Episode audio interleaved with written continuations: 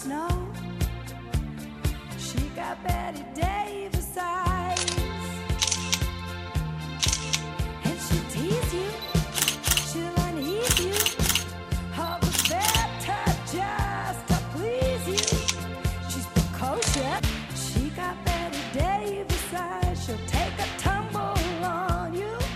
las 5 y 7 minutos de la tarde vamos a charlar con una fotógrafa donostiarra, o quizá deberíamos decir con una de las figuras clave de la fotografía del siglo XX, porque decir Isabel Azcárate es hablar de una de las primeras fotoperiodistas, la primera fotoperiodista de Euskadi, desde luego, y única en aquellos años en, muchísimos foros. Es parte de la historia.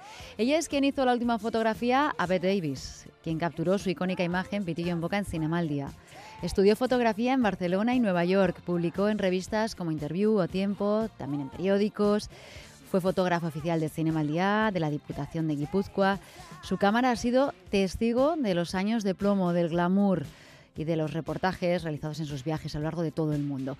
Hoy nos recibe en Tabacalera, en una exposición que supone un repaso a su vida profesional y que ella dedica a su hermano Antón.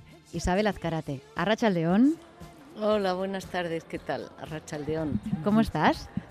Estoy muy bien, nada, venimos de una comida aquí con otras fotógrafas que han venido para una eh, mesa redonda que tendremos hoy a las seis y media aquí en Tabacalera y hemos hablado de cantidad de cosas, son dos grandes fotógrafas, Sandra Balcells y, y Ana, y- y Ana Turbao. Y bueno, y encantada, encantada pues de volver a contaros una vez más mi vida y milagros. Porque de esto va esta entrevista y esa retrospectiva, ¿no? En esa exposición que lleva tu nombre, que además está Sí, teniendo sí. muchísimo éxito, así que Sorionak.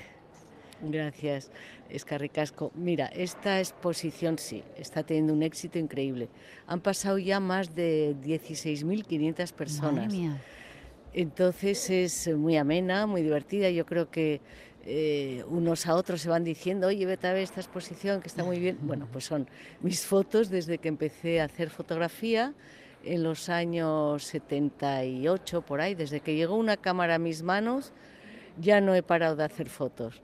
Entonces eh, son hasta fotos del 2006, cuando ya empezó la fotografía digital y hasta entonces pues, pues hemos expuesto aquí cerca de 300 fotos.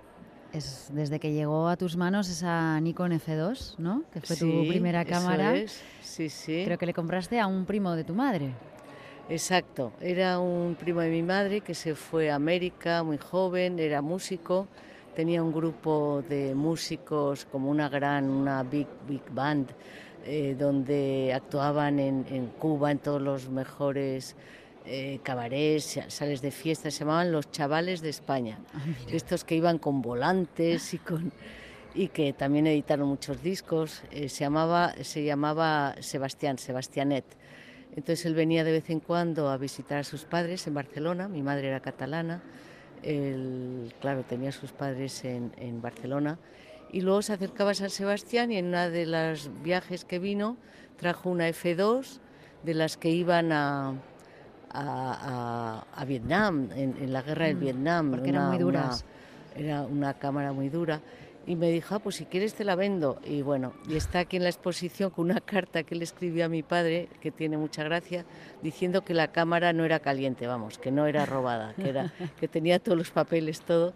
Y ahí el que venga a ver la exposición verá la cámara ahí al principio de la exposición. Sí. ¿Qué te hizo salir de, Donostia? Porque tu infancia fue y juventud fue de alguna forma privilegiada, ¿no? Dices que te movías en un ambiente bastante pijo. Sí, sí, al principio, bueno, pues sí.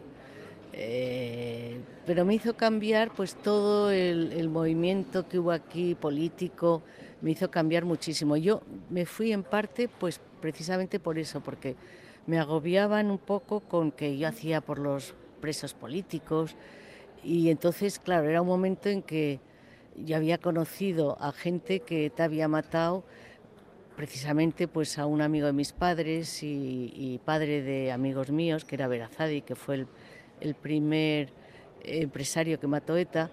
Y entonces yo estaba muy desconcertada, no sabía muy bien, porque yo tenía unos amigos que eran pues políticos de izquierdas que, que, que- que me agobiaban, y tú qué haces por por los políticos que están en la cárcel. Entonces fue uno de los motivos porque me fui a Barcelona huyendo de todo esto y para estudiar fotografía.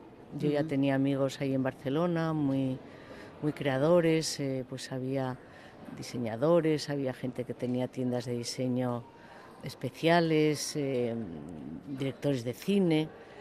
Y, mira, y fue una forma de salir de aquí que luego, eh, paradojas de la vida, cuando volví de estar en Barcelona y Nueva York, pues vine y me puse a trabajar en un periódico que precisamente cubría todo ese mundo de, de los atentados, de las manifestaciones, de todo eso, y tuve que cubrir todo eso, pero quizá vine ya preparada y con más seguridad en mí misma que cuando me fui en, Mm. en los años 70 y ya cuando volví en el 80 y algo, pues ya, ya me había Volviste hecho- con otra había experiencia madurado y, otra, de otra y otra forma. formación, ¿no? En, Eso es. En sí. Barcelona, siendo estudiante, eh, bueno, hi- hiciste la fotografía a Victoria Abril para el cartel de Matera Matísima. O sea, que Ah, empezaste claro, fuerte, claro.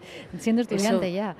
Eso fue un amigo que tenía allí, eh, que era director de cine y que hizo la película Matera Amantísima. Y bueno, y estaba Victoria Abril, jovencísima, de actriz, de protagonista de esa película, que hacía de una madre que tenía un hijo autista. Y era Pep Salgot, el director, que él me encargó las fotos para promocionar la película. Y le gustaron y así fue como empecé profesionalmente a, a, a dedicarme a la fotografía, vamos. Aparte de una gran amiga que tenía que fue la que me presentó a Salgot, que era Ana Busto, que es también fotógrafa, ahora también pintora, escultora. Y, y ella también pues empezó a promocionarme de alguna forma. Luego fui con ella, o cuando yo estuve en Nueva York, ella también. Ella luego se casó con un americano y se ha quedado allí. Y bueno, y, y fue una forma de empezar así, ¿no? Con, con un reportaje también en Nueva York sobre qué comprar en Nueva York, dónde ir en Nueva York, Así que era de la, ¿Mm? de la revista Dunia, que sí, que, que vamos, que tuvo mucho éxito porque incluso después de estar yo en Nueva York me encontré con gente por la calle, españoles, que- porque Manhattan al fin y al cabo luego es como un pueblo, ¿no? Bueno. Entonces te ibas encontrando con gente que iba con esa revista para que, que- que habían utilizado mis fotos para, para explicar dónde moverse por, Nueva York, por, por Manhattan y que, que yo había hecho esas fotos, que, que fue muy divertido, vamos. Toda una, una guía fotográfica de las eh, calles de Manhattan. Eh, Eso es. Allí no tenías que pedir permiso para, para fotografiar en la calle. Era todo No, más fácil, ¿no? Sí, bueno, es que yo iba muy rápido, iba, era súper intrépida. En cuanto veía algo que me llamaba la atención, no daba ni, ni- ni tiempo para que reaccionaran los, los fotografiados, vamos. Aunque Si sé que más alguno- que fotografiar calles te ha gustado siempre fotografiar personas y de cerca, si es posible. Sí, sí, sí, de gente, sí. Yo iba con un objetivo al que te tenías que, con- con una cámara con un objetivo que te tenías que acercar bastante al personaje a fotografiar y bueno, y, y entonces me tenía que acercar bastante, claro. Y no les daba mucho tiempo para reaccionar. Y si alguno se mosqueaba, me decía, oye, pero ¿por qué me haces fotos? Pues mira, siempre tenía la cosa de decir, oye, te estoy haciendo fotos a ti, no el de al lado, ¿no? Hmm. Tú eres interesante. Entonces ya se quedaban Y encantados, así que no tuve ningún problema en ese aspecto. Has Mm. vivido momentos importantes de la historia. Estando en Nueva York, mataron a John Lennon Sí. y ahí te fuiste al edificio Dakota donde vivía, donde lo asesinaron. Exacto, sí. Ahí en la exposición aparece también unas fotitos, tres, porque hice muchas más fotos de, de la que se organizó en, en- en Nueva York, claro. Se oían sus canciones por todos los lados, la gente estaba tristísima, que fue terrible, claro. Y de allí estuve, sí, fotografiando desde el Dakota, donde lo mataron, hasta Central Park, que se hizo ahí un funeral, un homenaje y fue la verdad una suerte y un horror, claro, de que le mataran, Mm, pero La ahí conmoción. estaba yo, Mm. sí. sí, En Nueva sí. York también conociste un circo familiar eh, al que está dedicado otro espacio, otro espacio de, de la exposición. ¿Qué te atrajo Sí. de este mundo? Bueno, pues no sé, fue pura casualidad que yo había ido con unos amigos un fin de semana a Maine, que es una zona norte de Nueva York, Y volviendo en el coche, de repente vimos un circo, "Oh, vamos a parar tal. Y me puse a hacer fotos de los personajes que andaban por ahí. Y a partir de ahí, cuando volví a San Sebastián, todos los circos que venían a San Sebastián, que unos venían a Mara, otros venían a, a la zona de Ondarreta, pues empecé, empecé a hacer fotos de los personajes del circo, pero fuera de la carpa, ¿no? Les, les hacía posar, pero sin, sin preparativos, vamos, andaban ellos por ahí antes de meterse a hacer su actuación y yo les hacía las fotos, que todos encantados de ser fotografiados Mm. y gente encantadora que, que ha quedado ahí todo reflejado en esta exposición en, en Tabacalera y se ve todo ese mundillo de, de todos estos personajes que eran maravillosos.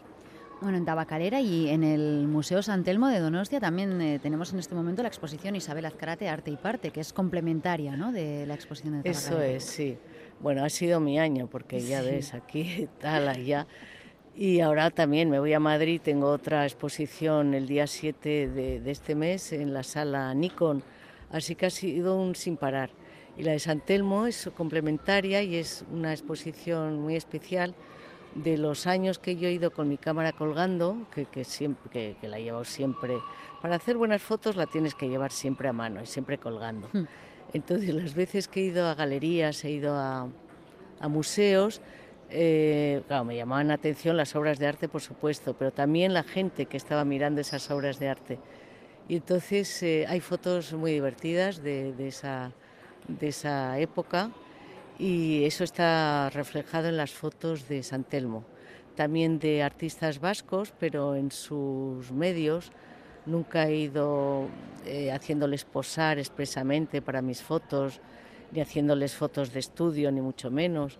No sé, yo tenía una complicidad con muchos de los artistas de aquí del País Vasco y les he ido haciendo fotos en su medio, vamos, en su medio, en el mío, y hay esa exposición. Y luego hay otra exposición, e- es, es un, es- eh, no tiene nada que ver una exposición con la otra, la de San Telmo, es más íntima, eh, son pocas fotos, está en- con una luz en penumbra que, que iluminan los focos eh, justo las, las fotografías y luego hay una zona más oscura que es donde yo fotografié todos los, eh, lo, como lo que ya no estaban exponiendo en un museo de, ar- de, de historia natural de Nueva York que son pues eh, retratos de, de indios, de afroamericanos, de como ya desechados, ¿no? Que hoy en día no se podrían exponer todos esos bustos tan, no sé, por ética y por Mm. y porque ha cambiado todo el. el- el- ¿Y sí, cuántas- poco, ¿Cuántas Perdón. fotos hay en estas eh, exposiciones de, de Cinema al Día? Porque durante 20 años fuiste fotógrafa oficial del Festival de Cine. Ah, sí. Bueno, hay poquísimas fotos porque es que no daba el espacio Hmm. para más, pero yo creo que hay como 8 o 10 fotos del Festival de Cine, entre las que está la de Bette Davis, por supuesto, que, que, bueno, que se ha convertido en una foto icónica. Pero bueno, yo tengo otras muchas fotos que le hice ese día a Bette Davis. Había que aprovechar el momento que ella nos posó, que muchos fotógrafos no quisieron ir a ese fotocall ¿Por qué? pues porque ella se había negado a que le hicieran fuera del fotocall fotos y entonces en el hall intentaron unos fotógrafos hacerle fotos, se nega- se bueno, los de seguridad les pararon los pies. Ah. Entonces yo tuve la suerte de, de estar entre los poquísimos fotógrafos que fuimos al fotocall. Y entonces le hice unas fotos estupendas y no creo que sea yo la única que haya hecho las últimas fotos, pero bueno, han destacado de esas fotos y porque ella murió pronto, a, la, a la semana o a las dos semanas de Sí, esas sí, fotos. dos semanas de- después. Oye, ¿cómo fue ese momento en el que Roman Polanski te coge la cámara, te sitúa en el Ah, centro de un montón Sí, de hombres, sí. porque eras la única mujer en ese Claro, momento? Ahí, ahí se demuestra que soy la, la primera fotoperiodista del País Vasco, sí, sí, ¿no? en aquel momento la única. La única. Sí, habría otras fotógrafas eh, quizá en esos Mm. años, pero hacían más fotografía de, de conciertos, de música. Yo eh, era quizá la única que estaba en un periódico, por lo menos aquí en, en Guipúzcoa, y eso fue en un festival de cine que Polanski estaba invitado, que el diario vasco le puso una cámara, una Hassel con un trípode para que hiciera fotos a todos los fotógrafos sentados en las escalinatas del Hotel María Cristina, donde estaban ahí eh, alojados todos los VIPs, todos los grandes actores. Y entonces él fue a hacer la foto porque la foto consistía en hacerle, el, fotógrafo del diario vasco, hacer la foto a Polanski fotografiándonos a los fotógrafos. Él se dio cuenta que en la cámara no le habían puesto eh, carrete y entonces se mosqueó y dijo, pero si esta cámara no tiene carrete. Qué Y broma es entonces yo esta. cogí, yo cogí mi cámara, se la di a él y me hizo esa foto. Así que esa foto, al entrar en la exposición, es una gran ampliación de Mm. yo en medio de todo fotógrafos y cámaras masculinos y yo en medio sin, sin cámara. Mm. Eh, hemos visto también una foto que le hiciste a La Ochoa, que es eh, colaborador de Distrito Euskadi, viene mañana, por cierto. Ah, claro, claro. ¿Recuerdas cuándo Pues- o cómo hiciste esa fotografía? Pues yo creo que no, no, no estoy muy segura, no sé si él vino a San Sebastián o yo fui a Bilbao. La cosa es que sí, que él está, es un retrato de él entre los artistas, porque era un gran artista, la Ochoa. Mm. Y luego también, ahora que voy a tener una exposición en, en la sala Nikon, que, que ya os he dicho, también aparece en una exposición que es camerinos, todo personajes en camerinos. Y también sale la Ochoa en otra foto aquí en Madrid, así que le vamos a seguir haciendo famoso. Sí, no para. Eh, decías que siempre llevas la cámara cerca. ¿Ahora sacas fotos con el móvil o sigues llevando Sí, la pero, pero la me Nikon? acaban de regalar por mi cumpleaños una Leica que también Ah. se puede imprimir en el momento, que también tiene tipo Polaroid, que es una joya. Y entonces voy a volver otra vez a, llevar la cámara colgando, en vez de... Sí, solo estaba haciendo últimamente con, con teléfono, pero esta Leica va a hacer mucho mejores fotos que con el teléfono. Nada que ver, Sí. claro. Sí. También has eh, fotografiado, bueno, pues eh, medio mundo, ¿no? Eh, has viajado por Bali, Nepal, Perú. Sí. Y en todas esas fotografías siempre personas de, de cada lugar. eh, y eso que con esos paisajes impresionantes, sí. siempre preferiste Ya, sacar pues personas. Sí, sí, sí. Bueno, todos esos viajes siempre los he organizado para hacer fotos, claro. No sé, somos todos turistas, por supuesto, cuando nos movemos por el mundo, pero bueno, ahí pretendía yo eh, convivir un poco más con, con la gente de los países a los que iba. Y entonces, pues sí, hay también una proyección en, en Tabacalera de, esos, de, algunas de esas fotos de mis viajes. Y bueno, pues sí, eh, yo como me lo paso bien es haciendo fotos, entonces, eh, no sé, eh, sobre todo pues una forma de contactar con la gente de esos países es fotografiándolos y luego pues hablando con ellos y, Mm. Y ya lo veréis, todo eso. Tengo miles de, millones de fotos. Aparte que todo esto lo he donado yo a, a Cuchateca, a la, a la Cucha. Te has donado Porque- 175.000 objetos Sí, o más, de no tu sé. archivo, vamos. Sí. Ujú. Entonces he estado muchos años, llevo escaneándolo todo, yo también me lo guardo todo escaneado, se supone que ellos también lo van a escanear, pero va a ser una forma de, de que la gente que le interese pueda acceder a esos años que yo estuve fotografiando absolutamente todo, ¿no? Desde los artistas de aquí del País Vasco, también del extranjero cuando iba por ahí. Y bueno, que es un documento de los años 80, 90, 2000 que puede interesar a mucha gente.